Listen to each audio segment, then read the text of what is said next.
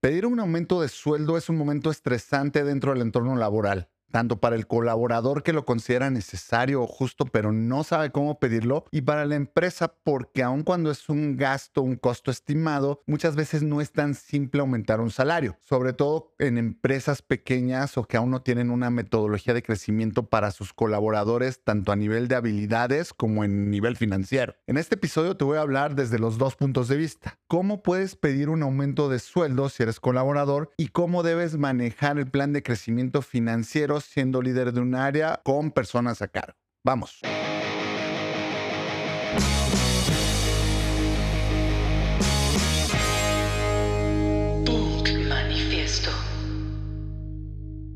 Para hablar de los aumentos de sueldo tenemos que ponernos en contexto. En Latinoamérica, específicamente en México, nos da mucha vergüenza hablar de dinero, porque el sistema nos condiciona a sentir que solo debemos ser recompensados según la voluntad de una persona y que el esfuerzo extraordinario nos hace merecedores de un premio, es decir, ganar lo justo. Por otra parte, también tenemos la falsa creencia que las empresas nunca quieren aumentar el sueldo porque quieren conservar todas las ganancias para los dueños. Y aunque sí sucede, los nuevos modelos de negocio fomentan que el crecimiento económico de una empresa saludable se refleje también en beneficios para las personas que forman parte de ella. Por eso es importante tener claridad de la salud financiera de una agencia desde ambos lados. Tú como colaborador recibes información sobre los nuevos proyectos que entran a la empresa, los clientes que están renovando contratos o que incrementan la inversión en los servicios de la agencia o si hay nuevos socios inversionistas. Esto te lo va a decir tu líder o el CEO o las personas que se encarguen de la comunicación interna de la empresa. Como líder o directivo, es muy sano que trates de ser lo más transparente posible con la situación financiera de la empresa. Hay cosas que no vas a poder compartir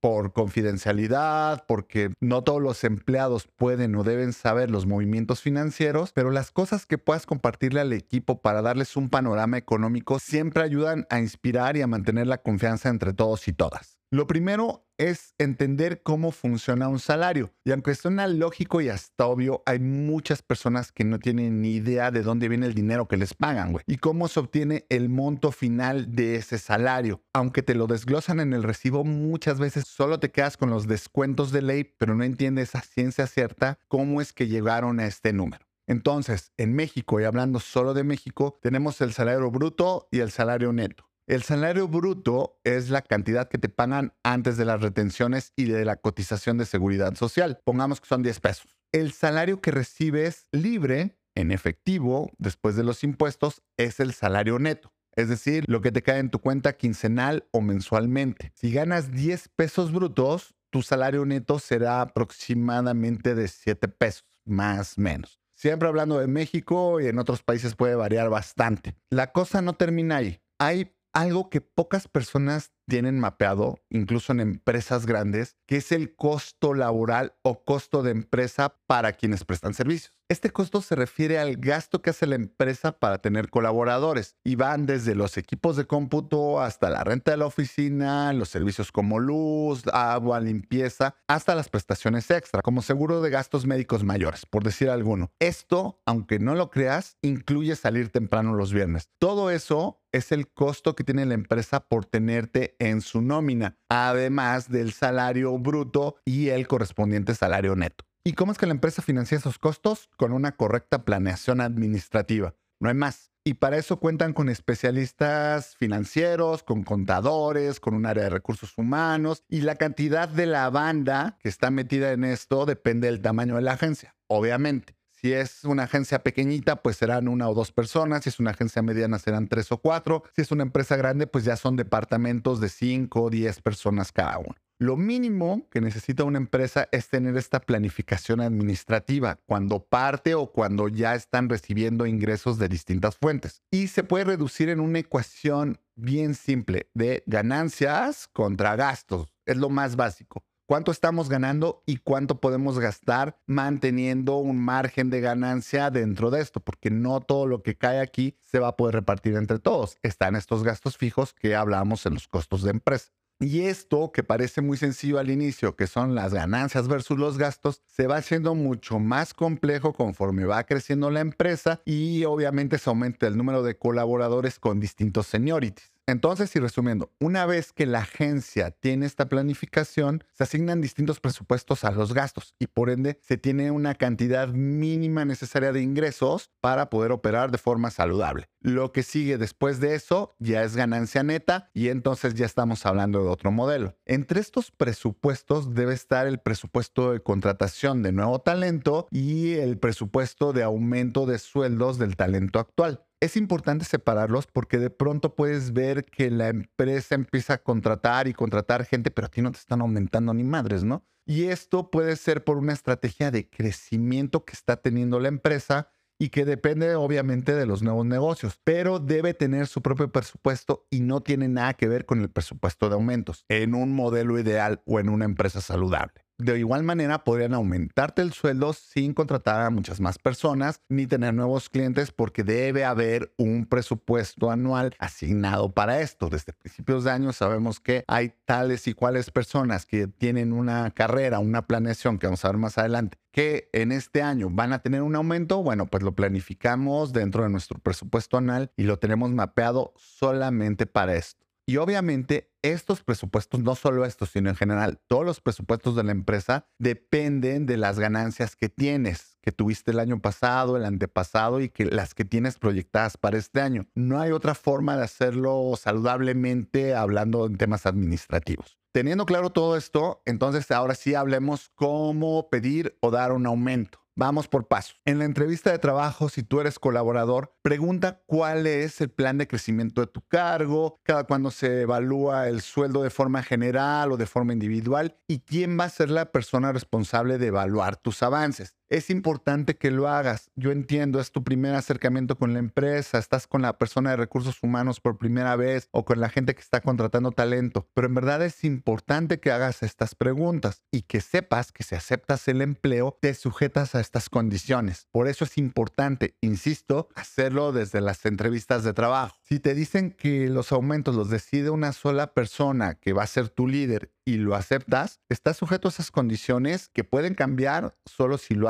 para toda la empresa, pero no porque a ti no te gusta. O si te dicen que en los criterios de evaluación están incluidas la puntualidad, la asistencia, el checador, la hora nalga, debes tenerlo claro y saber que así va a ser y que tú estás aceptando ese contrato. Lo ideal sería que te evalúe el líder, pero que en este proceso participe al menos una persona de recursos humanos y una persona de finanzas para que sea lo más ecuánime y justo y sin variables personales que influyan en la decisión, además que se hable de la realidad, porque muchas veces sucede que el líder te puede decir, sí, pues, te mereces el aumento, está bien, tu evaluación está bien, pero quizá el área de finanzas puede tener mucho más claro y decirte de cuánto va a ser aproximadamente y en qué fecha. Entonces, es importante que participen varias personas en este proceso de evaluación, donde no solamente estamos viendo lo que has hecho bien, sino estamos viendo la salud financiera de la empresa y qué tan viable es que haya este aumento. Ahora, tú como líder en la entrevista de trabajo, lo ideal es que seas transparente en la forma de dar aumentos. Por ejemplo, si llegamos a un punto en que duplicamos las ganancias, entonces le subimos el sueldo a todas y a todos un 20%. Ok, ese es el proceso que tienes en la empresa, ese es el proceso que le compartes a las personas que estás contratando. Trata de no dejar la decisión a una sola persona, sino formar equipos o comités en medida del tamaño de la empresa para que decidan quién puede tener un aumento y quién no. Lo más recomendable es utilizar metodologías de medición de performance. Puedes medir OKRs, o sea, Objectives and Key Results, objetivos y resultados clave de manera individual, como hacen algunas empresas, Google, Amazon, Spotify, porque estos incluyen un plan de acción que puedes medir de manera directa y hacerlo semanalmente, mensualmente, quincenalmente. O sea, puedes estar muy presente en ese proceso. También podrías emplear KPIs, o sea, Key Performance Indicators, o sea, los indicadores clave de performance, de desarrollo laboral pero esto es más para los resultados más duros como nuevos clientes, crecimiento financiero del área, etc. Puedes utilizar una mezcla de ambas, que sería lo ideal, o si no, alguna otra metodología que te permita cuantificar el desarrollo, crecimiento y objetivos alcanzados de cada persona. Es importante que tengas claro el plan de desarrollo de cada persona del equipo y no des aumentos solo por tiempo de contrato, sino por productividad y eficiencia. Hay personas que pueden estar dos o tres años con el mismo nivel y no les vas a aumentar el sueldo solo porque tienen dos o tres años si no están mejorando o cumpliendo sus objetivos. Lo que vas a hacer quizá es darles este aumento proporcional que se da anualmente por la inflación, pero no podrías subirlos de nivel o no podrías darle un incremento de sueldo como se lo has dado a otras personas, porque esto lo que va a ocasionar es que desmotives al resto del equipo y esta persona realmente no esté valorando o desarrollando sus capacidades como debería ser. Entonces, es importante por eso que tengas mapeado cuál es el plan de crecimiento de cada una de las personas. Y también es bueno que tengas un calendario de evaluaciones y que esto se lo transparentes a los colaboradores. Oigan, yo voy a hacer evaluaciones dos veces al año, ¿no? A principios y a mediados. Entonces, para esa fecha vamos a tener estas reuniones, vamos a evaluar tus objetivos para esta fecha, cuáles has cumplido, cuáles no. Y con base en esto vamos a ver aumentos. O va a ser cada año. Es importante que lo transparentes y es importante que lo tengas claro y mapeado. Ahora, antes de pedir el aumento como colaborador o colaboradora, es bueno que te sientes contigo mismo y revises si es el momento de hacerlo. Si ya está calendarizado, bueno, está muy bien porque entonces vas a tener un objetivo, pero si no está calendarizado, esa decisión la vas a tener que tomar tú. Y sucede algo muy interesante. Según la estadística, solo el 22% de las mujeres se sienten seguras de pedir un aumento y solo un 42% de hombres se sienten seguros para pedir un aumento. Es decir, menos de la mitad de los equipos se sienten con capacidades de pedir un aumento de sueldo. No estás solo, no estás sola y no es que tú seas inseguro o insegura. Es que, como te decía al inicio, el sistema nos ha hecho creer que pedir un aumento de sueldo es algo muy determinante en nuestras vidas y no lo es tanto. Por eso hay que ser conscientes que pedir un aumento de sueldo pues, es normal. Nadie le está haciendo un favor a nadie, ni tú a la empresa, ni la empresa a ti. Trabajar es un intercambio comercial e implica dinero, ganancias y crecimiento económico. Otra vez, trabajar es un intercambio comercial. No estás asaltando a la empresa, estás pidiendo un aumento de salario que consideras justo y que es el momento de pedirlo. ¿Cómo sabes que es el momento de pedirlo? Pues revisa tu plan de crecimiento. ¿Has cumplido con las metas que te pusiste junto con tu líder? Si sí, ¿podrías subir de seniority? Si no, ¿qué te ha hecho falta para cumplirlas? Escríbelo, escríbelo en un papel, en alguna lista de tu celular. Es un ejercicio bien saludable que te va a servir primero como autoevaluación y tienes que ser muy objetivo. No dejes que te invada el síndrome del impostor y te vayas al extremo de decir, no, es que soy, una, soy la peor basura que ha tocado esta empresa y qué bueno y les agradezco que me tengan en su nómina porque si no, no, no te vayas para ese lado. Sé objetivo, objetiva contigo mismo o contigo misma y tampoco te vayas al otro lado de, no, es que si no fuera por mí, la empresa ya se hubiera hundido. Sé objetivo, pisa el suelo, evalúate de la forma más neutral, con la autoestima aquí, pero ni aquí, ni donde tiene que estar. Otro punto importante antes de la entrevista es que tengas claro hasta dónde vas a poder negociar. Quizá no te ofrezcan más salario neto, pero a lo mejor no tienes seguro de gastos médicos y te lo ofrecen. ¿Te sirve? Evalúalo. Y algo muy importante, no te fijes ni te preocupes cuánto ganan los demás colaboradores en tu posición, pero si preguntan los rangos de la banda salarial que tiene este cargo. La banda salarial, si no sabes, es el mínimo y el máximo que tiene una posición según un seniority. Esto es, un diseñador senior en nuestra empresa puede ganar de los 10 a los 15 pesos. Pero es importante que en verdad no te estés fijando cuánto gana tu par, tu compa, porque eso es problema de tu par o de tu compa. Él sabrá o ella sabrá cómo se vendió a la hora de la contratación, cómo negocia sus sueldos. O sea, ese es asunto de ella o de él. Tú preocúpate por tu business, preocúpate por tu crecimiento y por tu salario.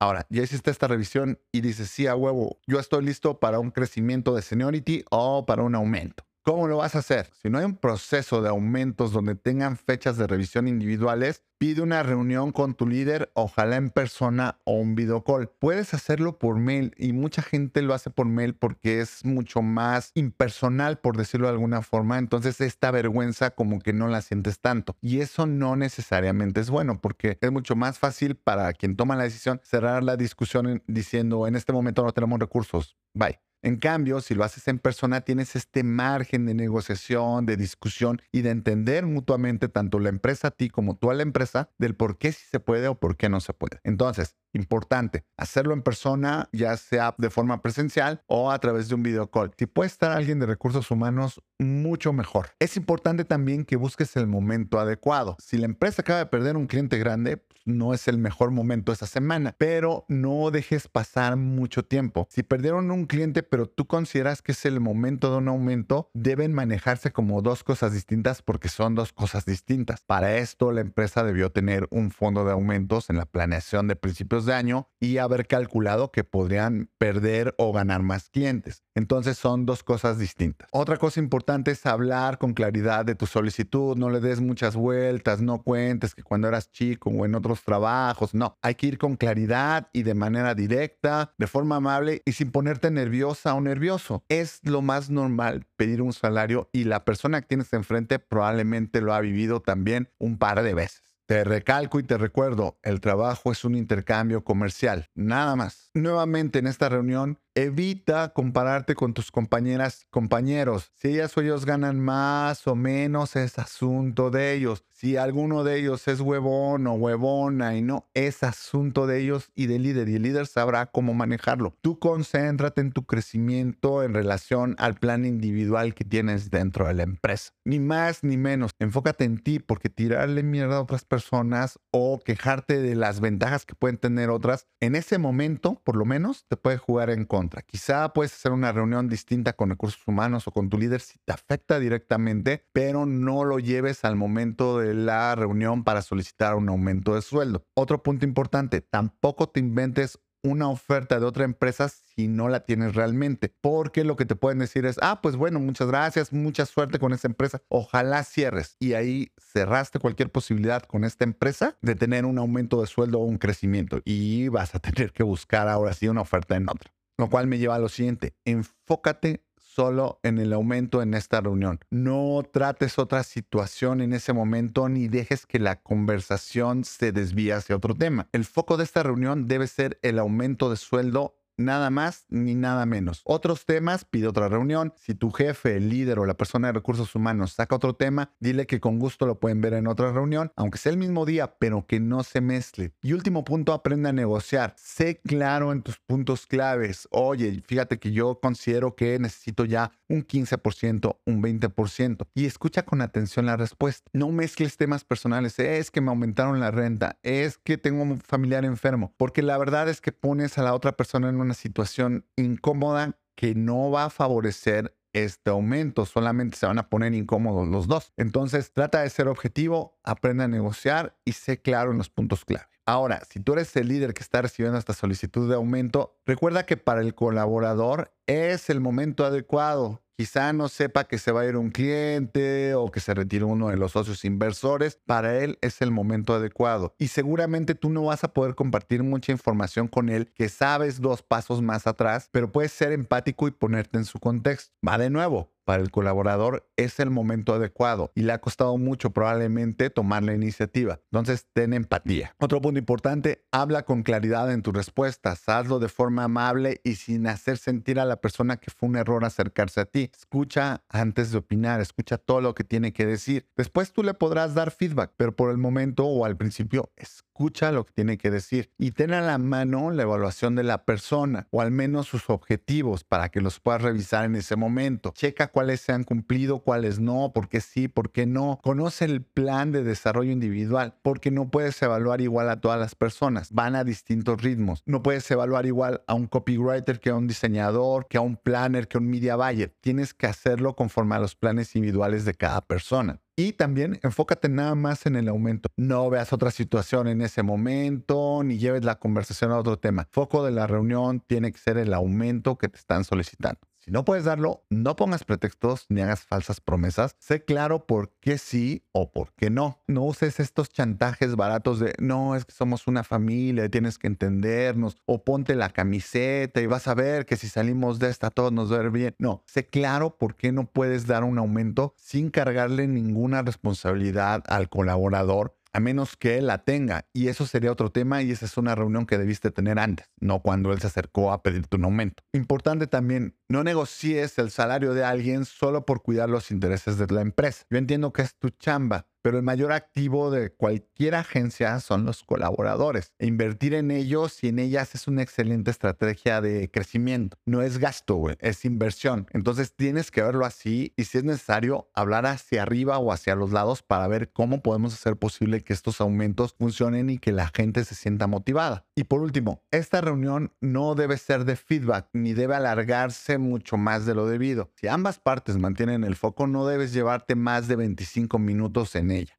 Y si requiere más información el colaborador porque no se lo vas a dar o porque le vas a dar un cargo nuevo y después vamos a desarrollar, bueno, pero esa reunión, la del aumento en sí, no debe durar más de 25 minutos. Bueno, ya tuviste esa reunión. ¿Qué sigue? Tú como colaborador, ¿qué pasa si no te dan el aumento? Por favor, no lo tomes de manera personal. No reacciones de manera negativa. Ten control de tus emociones. No des un ultimátum. Es que si no me aumentan me voy, porque te pueden tomar la palabra. Trata de acordar un plazo para volver a tener esta conversación. Oye, ¿cuándo podemos volver a revisar este tema? Es importante que sepan que estás interesado en quedarte en la empresa pero que también estás interesado en tener un mejor salario. No olvides también terminar la conversación de buena manera. Recuerda que casi siempre la otra parte también está haciendo su chamba y también tiene KPIs y también tiene OKRs que cumplir. Entonces no es que dependa muchas veces de esta persona. Generalmente los líderes quisiéramos poder incrementar los salarios cuando es justo y correcto a todas las personas que se lo merecen, pero a veces no depende de uno. A veces ni siquiera depende de la persona que está arriba de ti, sobre todo si es un corporativo, si es una empresa global. A veces tienen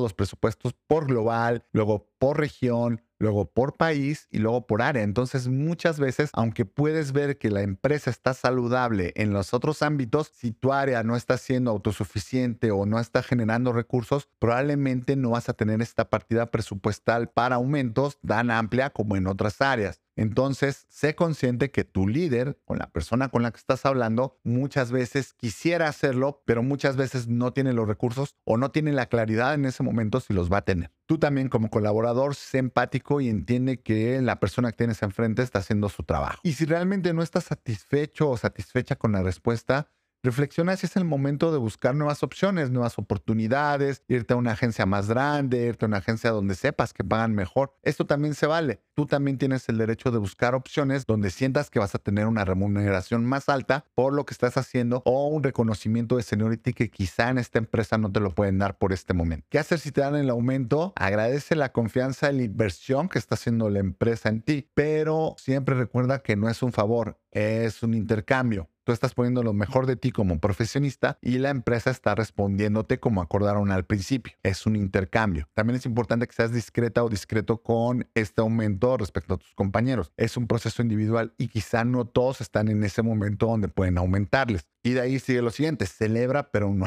abuses, güey. Si el aumento fue por crecer en seniority, prepárate y hazlo bien, que sea un crecimiento para todas y para todos en el equipo. Y finalmente ahorra, güey, y ten un plan financiero. Si vas a tener más lana, no gastes más. Trata de mantenerte en el nivel de vida que tienes, pero ahora con más ingresos. Y si haces algunos ajustes, date un regalo, etcétera, etcétera, pero trata de ahorrar. Ahora, si tú eres el líder, ¿Qué pasa si no puedes dar el aumento a la persona? Tampoco lo hagas personal. No siempre puedes controlar las finanzas de tu equipo. Aunque estés a cargo de ellos, como hablábamos anteriormente, pues muchas veces tú no manejas el dinero directamente. Entonces no lo hagas personal ni hacia el colaborador ni hacia la gerencia o el área de finanzas que en este momento no te pueden autorizar aumentos. También ten control de tus emociones. No sobreprometas ni des justificaciones ni tampoco le reclames a la persona que siente que merece un aumento. Trata de acordar un plazo para volver a tener la conversación cuando tú consideres que ya vas a tener elementos para darle una mejor respuesta o cuando creas que ya vas a haber cerrado uno o dos proyectos que le van a permitir a la empresa poder distribuir los beneficios entre los colaboradores que lo merecen. Y también termina la conversación de buena manera, puedas dar el aumento o no. Recuerda que la otra parte está haciendo su trabajo según el plan de crecimiento que le propusiste y tiene sus KPIs y tiene sus OKRs, pero es una persona con emociones, con sentimientos y con necesidades. Sé empático, ponte en contexto, seguramente tú estuviste en su lugar, entonces entiéndelo o entiéndela. Todos quisiéramos ganar más y sobre todo en momentos donde hay una crisis global, pues lo ideal sería que todos estuviéramos saludables financieramente. Y finalmente, revisa con tu área financiera cuál es el momento de dar aumentos y ascensos en tu área y no te esperes a que alguien llegue y te lo pide ten estas reuniones periódicamente para que sepas cómo y cuándo puedes tener estas reuniones y empezar a entablar esta negociación con el colaborador. Ahora, si sí pudiste dar el aumento, güey, qué chingón, hazle saber a esa persona que la empresa le tiene confianza y que están invirtiendo en ella. Pero también recuerda que no es un favor, es un intercambio. La empresa no le está haciendo el favor de darle un sueldo más grande, estamos haciendo un esfuerzo. No, es un intercambio. Si la persona lo merece, pues tú se lo das y hasta ahí no es favor. Empezamos desde cero y desde ahora las metas y objetivos de la persona cambian, se las vuelves a trazar y así para que puedas seguir viendo su crecimiento.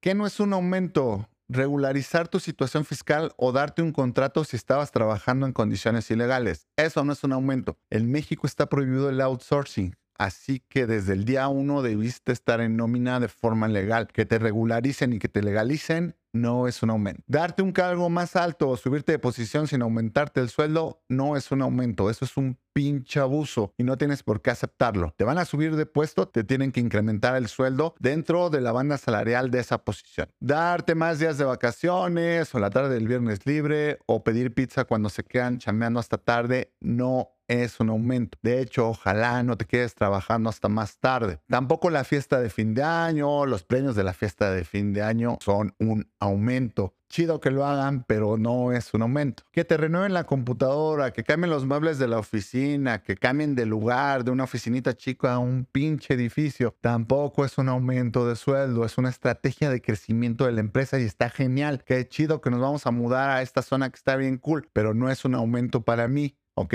Espero que este episodio te haya sido muy útil, que te ayude a tener presente que nadie le hace un favor a nadie en temas laborales, que es un intercambio comercial. Y esto hay que repetirlo cuantas veces sea necesario. No te sientas intimidado o intimidada ante pedir un sueldo y tú como líder no te sientas ni comprometido ni cerrado a darlo. Es un tema de realidades financieras, de posibilidades y de crecimiento tenlo muy claro y si tienes muchas dudas sobre el tema, acércate a una persona especialista en recursos humanos o en finanzas para que te amplíen más los conceptos que toqué en este podcast, que yo lo hago desde los dos puntos de vista, como una persona que ha sido colaborador y como una persona que ha sido líder de un área con muchas personas y que entendí y viví estos procesos desde los dos lados. Muchas gracias por escucharlo. Sígueme en redes sociales, me puedes encontrar en LinkedIn, en Instagram, en TikTok y en YouTube como arroba Dan Fierro, Dan con doble N. Y no te olvides suscribirte si lo estás escuchando en Spotify, en Amazon Music, en Apple Podcast o en Google Podcast. Dale suscribir, una estrellita y escúchalo todos los martes. Y si llegaste a través de YouTube y lo estás viendo en video, pues dale like suscríbete. Coméntame qué te pareció, ya sea aquí en el feed de YouTube o en cualquier otra red social. Muchas gracias y nos vemos